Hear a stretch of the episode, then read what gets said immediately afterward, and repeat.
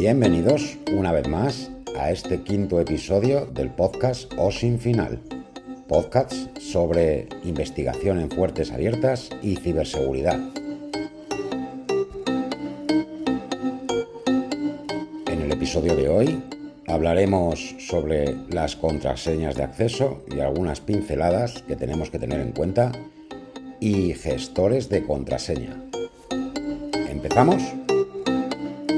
Bueno, pues todos conocemos, bueno, somos conscientes de la cantidad de contraseñas y de claves de acceso que utilizamos a lo largo de un solo día. Si no haces la prueba, coges un papelito y cada vez que utilicéis una contraseña, sea bien el PIN de la tarjeta, la clave para acceder al correo electrónico, el usuario y la clave para acceder al ordenador del trabajo, la clave para acceder a la entrada del trabajo, para el campus de la universidad, mm, miles y miles de contraseñas. Hacer la prueba e ir anotando cuántas usamos al cabo de un día. No creo que haya una mente humana capaz de guardar todas las que conocemos, las de accesos a determinadas páginas web, las del correo electrónico, como he dicho antes, las que usamos en el trabajo, el pin de la tarjeta, el pin del teléfono. Es una barbaridad. Puede que haya alguien que las sepa todas de memoria, usuario y claves de acceso, o mm, realmente necesitemos los gestores de contraseña. Primero de todo, yo creo que es interesante analizar cierto punto sobre las contraseñas que utilizamos. Aunque os parezca mentira, la más usada en el 2020 fue 1, 2, 3, 4, 5, 6. Así, como se oye. 1, 2, 3, 4, 5, 6. Les siguen en el ranking la misma pero al revés, 6, 5, 4, 3, 2, 1. QWERTY, que es como las primeras letras del teclado, si os dais cuenta, W-E-R-T-Y. Otra que es password, otra que es contraseña, otra que es admin, admin. La verdad que no somos muy ingeniosos muchas veces y estas contraseñas nos pueden llevar más de un quebradero de cabeza. Entonces yo creo que lo principal ante todo, antes de hablar de los gestores de contraseña, es que tengamos unas ideas claras de cómo tenemos que crear una contraseña segura, de qué deberíamos ser conscientes a la hora de crear una contraseña. Primero, no anotarlas en ningún texto plano. Me explico, en ningún fichero de Word o de Notepad o cualquier archivo de texto que lo tengamos ahí en el ordenador, con nuestras claves de usuario y contraseña, de acceso al router, usuario y contraseña, de acceso al correo electrónico. No, esto se le llama texto plano. Eh, cualquiera que tenga acceso a ese archivo, como bien estaréis pensando, ya tiene todos nuestros accesos. También deberíamos usar contraseñas largas. Me refiero a más de 8 caracteres. Eh, si podemos combinar alfanumérico letras y números con símbolos, mayúsculas y minúsculas, esa sería una mm, contraseña ya más poderosa a la que nos tenemos que acostumbrar. Siempre que sea de más de 8 caracteres, mucho mejor. Luego también yo entiendo que hay sitios donde te registras que ya te ponen unas reglas de 6 a 12 caracteres, que no tenga símbolos o que puede tener de todo. Ya depende de esto. No deberemos usar tampoco contraseñas sobre algunos datos personales nuestros, como la fecha de nacimiento, eh, el año de nacimiento, mi nombre con el año de nacimiento, la calle donde vivo, el nombre de mi perro, son datos que por medio de ingeniería social, como se denomina, un atacante podría descubrir, mm, no te pienséis que con demasiado tiempo. Esa sería otra norma. Y por último, tener bien protegidas estas contraseñas y variarlas sobre todo, variarlas en todos los accesos. No intentar no repetir las contraseñas en demasiados sitios, porque si por ejemplo nos reventaran la contraseña de acceso al correo electrónico y es la misma que tenemos para acceder a nuestra cuenta bancaria, como comprenderéis es un problema grave.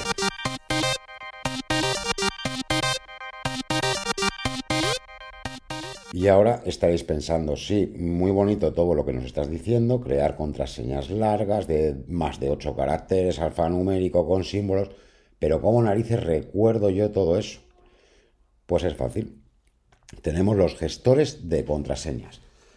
Eh, haber visto que en navegadores como en Firefox o en Google Cuando introducimos una contraseña ya él mismo nos dice, o Safari mismamente nos dice si queremos guardarla.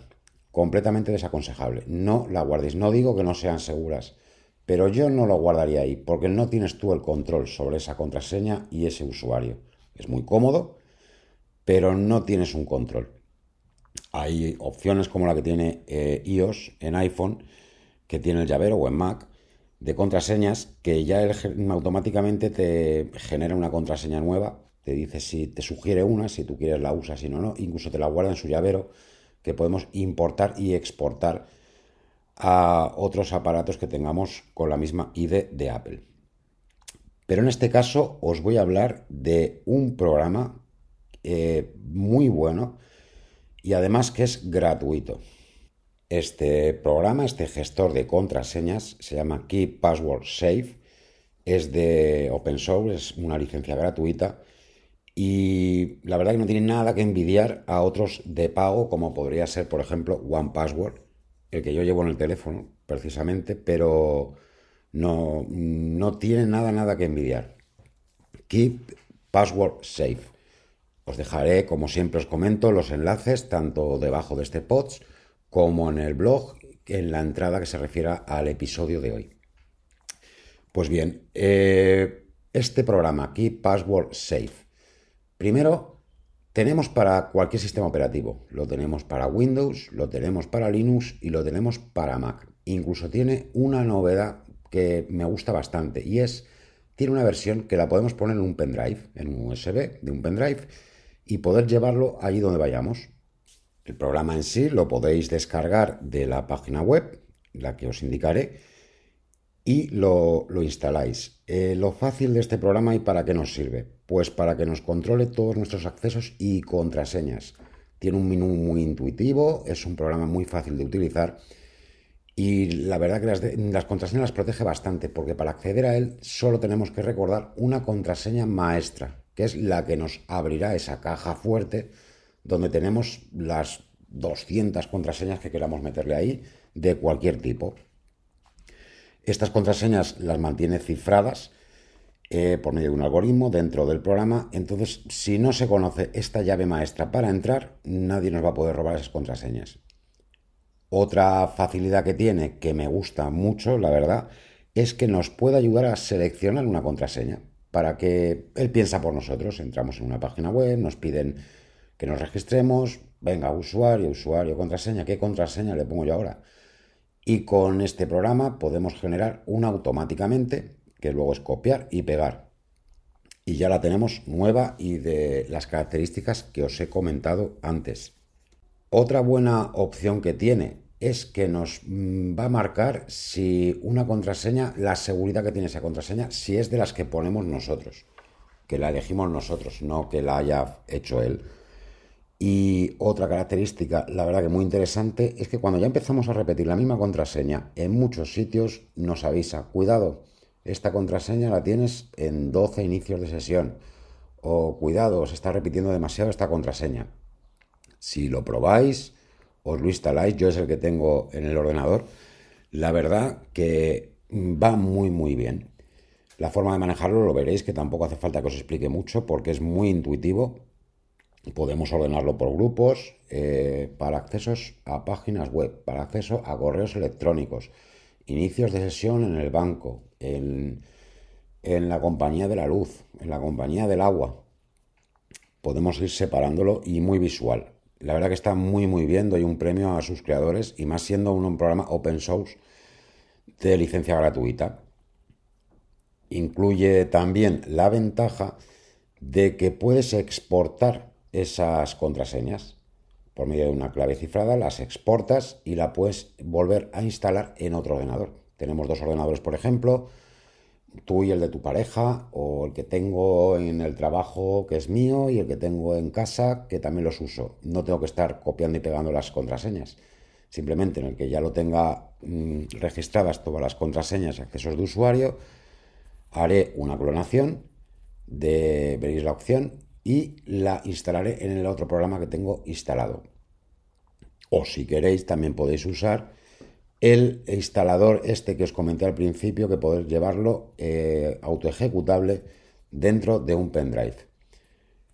Es una aplicación que la verdad mm, reconozco que es muy útil y que nada nos impide, ni tampoco perdemos mucho tiempo cuando entramos en un sitio, abrimos la página web, vemos qué página es donde queremos acceder, nos vamos al KeePass, copiamos el usuario y la contraseña, lo pegamos en el acceso y ya está. Y no tiene por qué recordarnos ni Firefox, ni Chrome, ni Safari, nos tiene que estar recordando ellos las contraseñas cuando las tenemos seguras a buen recaudo. Alguno quizá en este momento está pensando qué tiene que ver esto con el OSIN o la investigación en fuentes abiertas pero todo lo que sea ciberseguridad mm, está muy relacionado y siempre que sepamos cómo protegernos también podemos llegar a saber cómo se protegen los demás. También pensar que si estáis iniciando una investigación de cualquier tipo y le estáis haciendo por medio de un agente encubierto, entre comillas, un perfil que os hayáis creado para estas investigaciones, os gustaría tener las contraseñas de acceso que tenga este perfil vuestro por un lado y las contraseñas vuestras por el otro y tenerlo bien separado. Es una de las opciones. La verdad que lo recomiendo y os animo a que os lo instaléis y empecéis a jugar con él, a jugar y veréis que en cuanto le coges el truquillo es algo comodísimo y ya no tenemos que tener una memoria de elefante para recordar esas contraseñas. Y ya para acabar hoy voy a comentaros, mm, hablando de contraseñas, bien a coalición, Dos noticias que salieron hace ya un tiempo.